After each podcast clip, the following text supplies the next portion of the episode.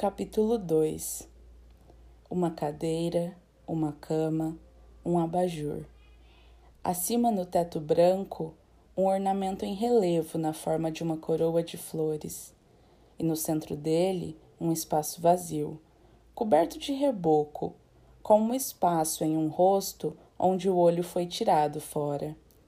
Deve ter havido um lustre antes eles tinham removido qualquer coisa em que você pudesse amarrar uma corda. Uma janela, duas cortinas brancas.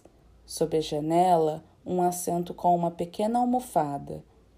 Quando a janela está parcialmente aberta, ela só se abre parcialmente, o ar pode entrar e fazer as cortinas se mexerem. Posso sentar na cadeira ou no banco junto à janela, as mãos com os dedos entrelaçados e observar isso.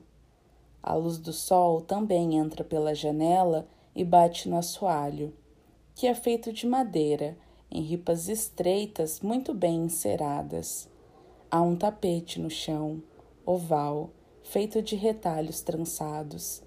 Esse é o tipo de detalhe de que eles gostam, arte folclórica, arcaica, feita por mulheres em suas horas livres de coisas que não têm mais utilidade, um retorno aos valores tradicionais. Quem tudo economiza tem tudo de que precisa. Não estou sendo desperdiçada. Por que ainda preciso? Na parede acima da cadeira, um quadro, emoldurado, mas sem vidro, uma estampa de flores, íris azuis, guache. Flores ainda são permitidas Será que cada uma de nós tem a mesma estampa, a mesma cadeira, as mesmas cortinas brancas? Eu gostaria de saber. Distribuídas pelo governo? Pense nisso como servir ao exército, dizia tia Lídia. Uma cama de solteiro, colchão de dureza média, coberto por uma colcha aveludada branca.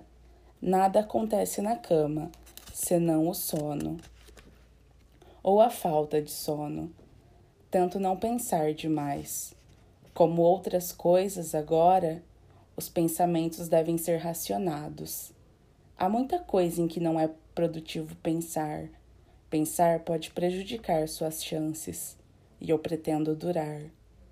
Sei porque não há nenhum vidro. Na frente do quadro de íris azuis, e porque a janela só se abre parcialmente e porque o vidro nela é inquebrável. Não é de fugas que eles têm medo, não iríamos muito longe.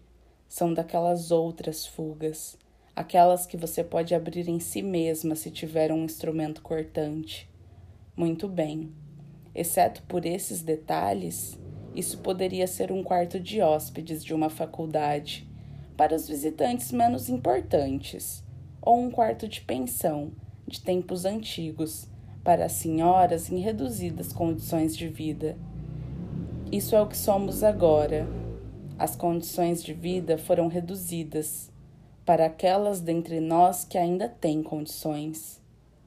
Mas uma cadeira, luz de sol, flores, essas coisas não devem ser descartadas.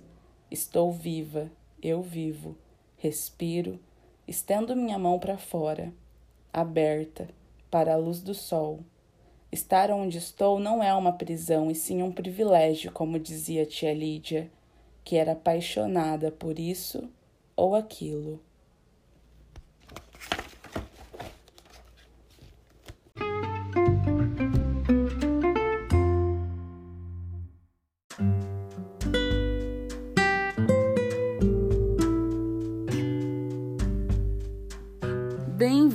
Bem-vindos ao podcast Divã Literário e eu sou a Grazi Farias. Bom, esse foi um trecho narrado do primeiro capítulo, ou melhor, do segundo capítulo do conto da Aya, que é. Vocês devem estar ouvindo um cachorro agora, pois eu não tenho um estúdio à prova de sons. é como eu ia dizendo, o Conto da Aya, que é o livro do qual eu vou comentar hoje, que eu vou resenhar, criticar, trazer questões e, né, falar sobre essa maravilha dos tempos modernos, da literatura moderna, que é o Conto da Aya de Margaret Atwood. Então, é, só para contextualizar aqueles que ainda não leram o Conto da Aya, o Conto da Aya é uma distopia que com certeza é, se não o meu gênero de leitura favorito, ele com certeza está entre os gêneros que eu mais gosto. Eu sou muito aficionada por distopias, é, eu gosto de entrar nesses universos, né? Que a distopia nada mais é do que uma realidade em que as coisas não deram muito certo para a sociedade no geral, deram certo para uma elite, talvez, uma minoria que comanda a sociedade, mas que com certeza não deu certo para todo o restante da população, né? Ela é o oposto do que seria viver numa utopia onde todas as coisas são lindas e maravilhosas.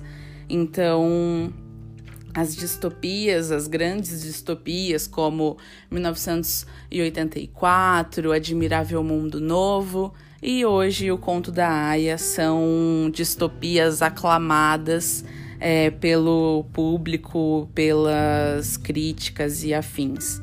E hoje eu estou aqui para falar sobre o conto da Aya, que então se passa aí numa realidade em que rolou uma guerra nos Estados Unidos, uma guerra civil, e Gilead seria essa, esse estado totalitário que se tornou parte dos Estados Unidos que ganhou a guerra. Então, digamos, é, né, o governo caiu, mataram o presidente e esse novo governo, esse novo governo totalitário e totalmente baseado em alguns versículos da Bíblia e do Velho Testamento, tomou posse do governo de boa parte dos Estados Unidos. Eles não deixam muito claro que, é, que tanto dos Estados Unidos foi tomado, mas dá para ter noção. Em alguns momentos ela cita é, alguns territórios específicos, mas dá para a gente ter noção mais ou menos de que uma boa parte dos Estados Unidos já não existe mais e está é, tomada né, por essa nova nação chamada Gilead, que é regida por, pela, por uma teocracia. Eles até deixaram algumas pessoas é, de que se diziam assumidamente é, de outras religiões irem embora para Israel, outras que se converteram é, para a religião deles, eles deixam ficar, mas basicamente todo mundo tem que seguir o Velho Testamento e essas novas né, ordens e leis que são colocadas nessa teocracia. E tudo isso basicamente aconteceu porque o mundo meio que estava sendo devastado por uma intoxicação, assim, é, eles falam, né, que existem as colônias, que são lugares onde tem lixo tóxico, e que por causa disso as mulheres elas começaram a ser inférteis. Então não existiam mais bebês nascendo nos Estados Unidos. E aí eles aproveitaram, né, que estava rolando esse colapso para tomar o poder. Então essas poucas mulheres férteis que ainda existiam no país, elas foram obrigadas a se tornar aias, que são, digamos, é como se você fosse agora um instrumento, um objeto do governo e você fosse servir a elite, né? As mulheres dos comandantes e seus comandantes. É, Para abrir o livro, ele, a Margaret até coloca aqui uma passagem do Velho Testamento que diz assim: Vendo, pois, Raquel que não dava filhos a Jacó, teve Raquel inveja de sua irmã e disse a Jacó: Dá-me filhos, ou senão eu morro. Então se acendeu a ira de Jacó contra Raquel e disse: Estou eu no lugar de Deus que te impediu o fruto de teu ventre? E ela então lhe disse: Eis aqui minha serva, Bilha. Entra nela para que tenha filhos sobre os meus joelhos, e assim receba filhos por ela. Então eles usam, né, desse desse versículo do Velho Testamento para usar as aias para que elas procriem para os comandantes e suas esposas inférteis. Então a aia vai, tem o filho e passa para a próxima casa, para o próximo comandante e assim por diante.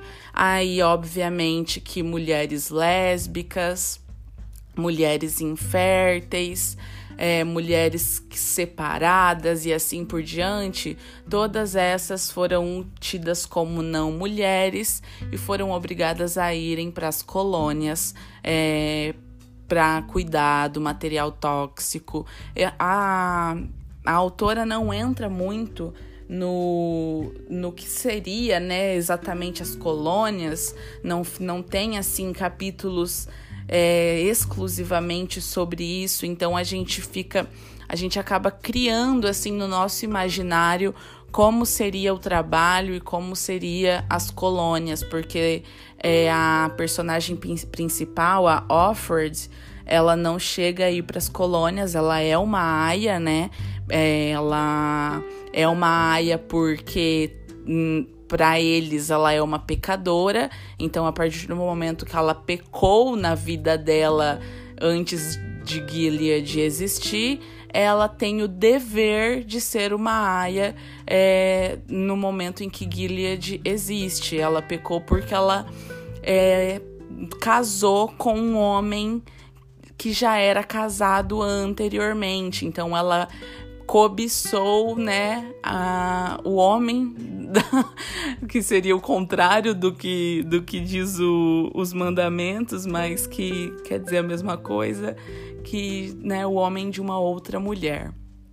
Mas então, basicamente essa é a história, a história narrada pela Offred, é, que é uma aia e que está na casa de, uma, de, um comandante, e aí ela vai contando é, sobre as coisas que vão acontecendo, ela conta alguns relatos do passado, então uma hora ela tá falando de algo do presente, depois ela volta e conta um flash de algo que ela viveu antes de Gilead. E é interessante que ela não fala o nome dela.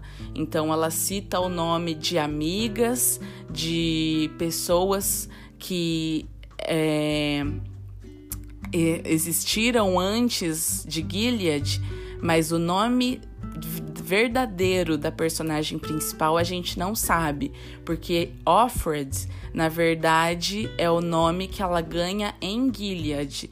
Todas as aias, elas perdem seus nomes e ganham um novo nome que basicamente é o Off, que é o D, né? E o nome do seu comandante. Então ela vai para o comandante Fred, então ela Offred e assim por diante. E aí ela não, não fala o nome dela, ela sempre se refere a, ao nome que ela ela diz que ela lembra o nome dela, mas ela não fala. E quando ela cita, ela cita o nome que lhe é dado em Gilead. Mas agora vamos falar sobre as minhas impressões, né? Agora que quem não leu o livro ou não viu a série já está situado, já. É, eu não sou boa com resumos, então, como vocês perceberam, eu fui falar só no final o nome da menina. Talvez eu tivesse que ter dito isso no início. Eu não sou boa com resumos, por isso que esse podcast não é sobre isso. Eu não tô aqui para é, resumir as obras, né? E vamos aí. Bom, eu demorei muito para ler o Conto da Aya, já era um livro que eu queria ler há muito tempo. Eu confesso que eu li outras distopias antes e já queria muito ler o Conto da Aya é, em 2018, mas fiquei com medo de ler ele por causa das eleições e acabar ficando muito mal. Teve uma época ali perto de outubro, perto mesmo de quando né, o, o ele não ganhou é, a eleição de 2018, foi um período bastante triste, né? Acredito que para a maioria das pessoas a gente estava muito sobrecarregado de uma energia pesadíssima, vendo muitas coisas é, ruins acontecendo. Então eu pensei, acho que não vou dar conta de ler um livro que fala sobre a posse, sobre os corpos de mulheres, né? Então eu deixei para uma época da minha vida em que eu estivesse mais tranquila, digamos assim. Mas o ano passado eu falei: chega, não dá mais para esperar, eu preciso saber o que acontece com o conto da Aya e eu decidi assistir a série.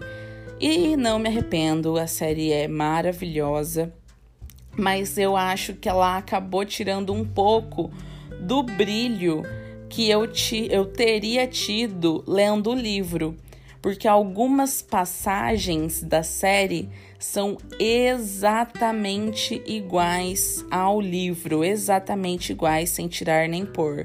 Então, assim, estar lendo algo que eu, de certa forma, já sabia que ia acontecer ia me fazendo perder o tesão, assim, sabe? Eu só ficava tipo, ah, ok e aí, quando acontecia algo diferente do que aconteceu na série, eu ficava tipo, uau, incrível, é, tipo, anestesiada, assim.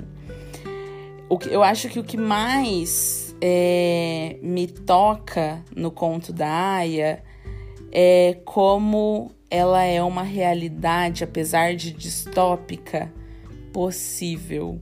Eu até vi ontem uma reportagem que dizia que o número de visualizações da série The Handmaid's Tale subiu muito agora na pandemia e as pessoas estavam né, fazendo essas comparações. Então, para mim, assim, é impossível não fazer. Eu adoro distopias, inclusive por causa desse motivo, porque é impossível você ler um livro de uma distopia e não fazer as comparações com a realidade com qual a gente vive, com qual a gente já viveu no passado, enfim. É, a sociedade, ela realmente, ela imita, né? A vida imita a arte ou a arte imita a vida. Então, quando esses autores escrevem distopias, eles com certeza estão é, se baseando de alguma forma no período histórico em que eles estão vivendo. E o que que Margaret Atwood estava vivendo quando escreveu o conto da Aya, né? Mas apesar de ser. O livro não é tão antigo, eu não lembro agora de quando ele é, de 1980, eu acho, se eu não estou enganada. Deixa eu ver. 1985. Então, até que não é um livro tão antigo, mas o que, que a gente pode tirar disso tudo? É, Brasil estava nos momentos finais da ditadura, né? A gente tinha já bons tempos depois da Segunda Guerra Militar, ou Segunda Guerra Militar, Segunda Guerra Mundial.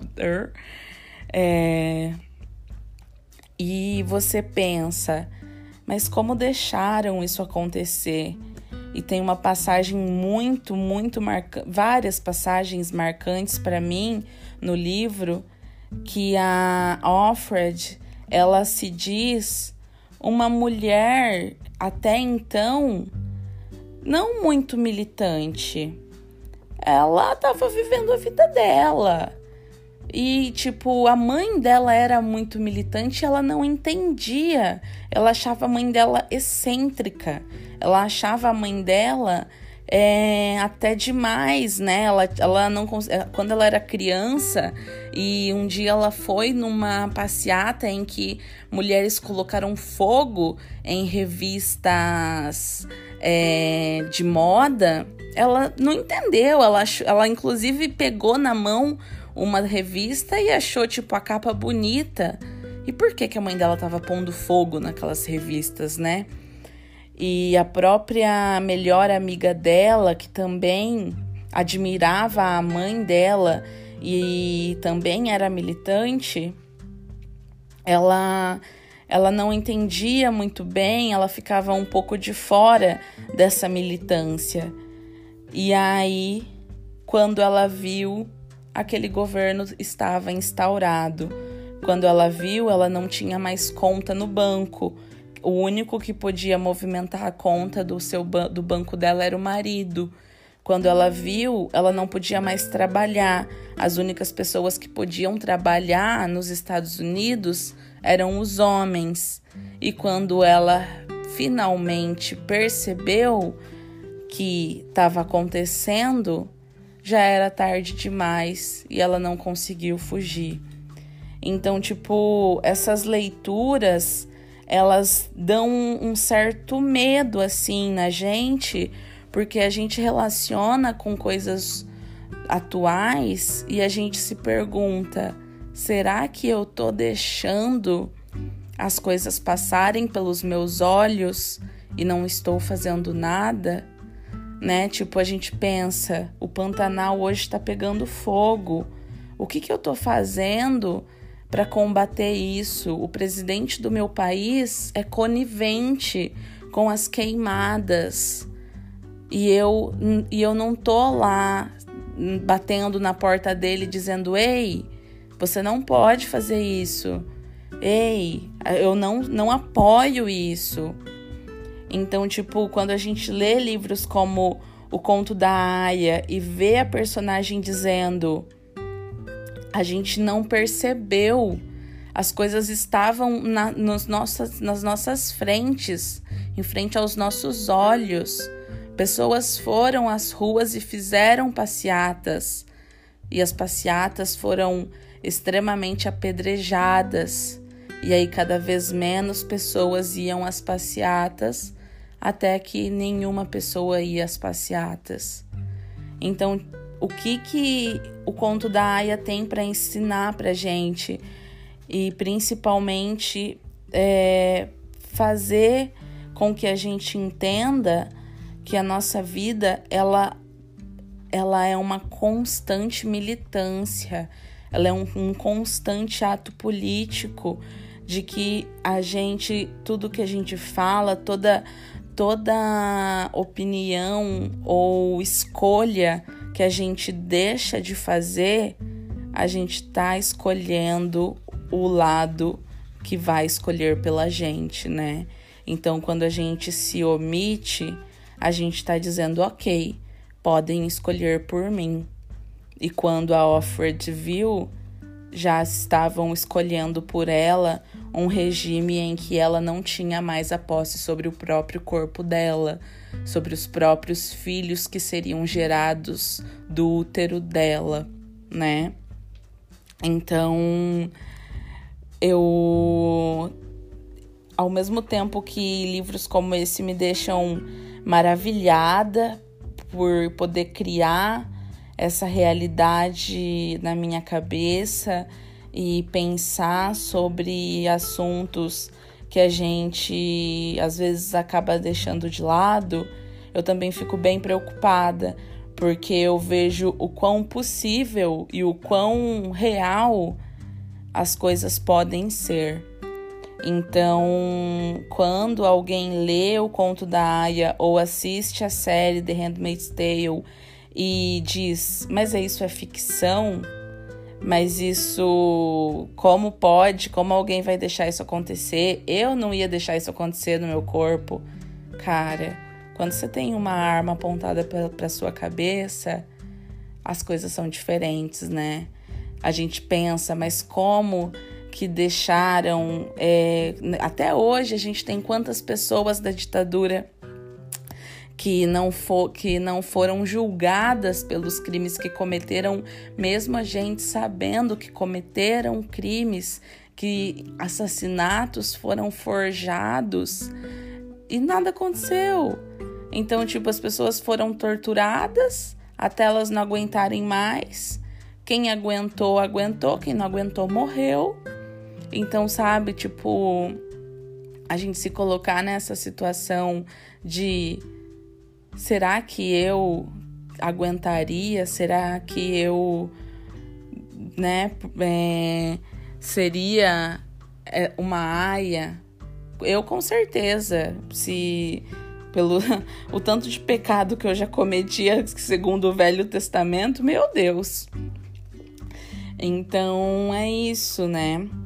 É, eu acho que que livros como esse eles são sempre colocados para a gente pensar.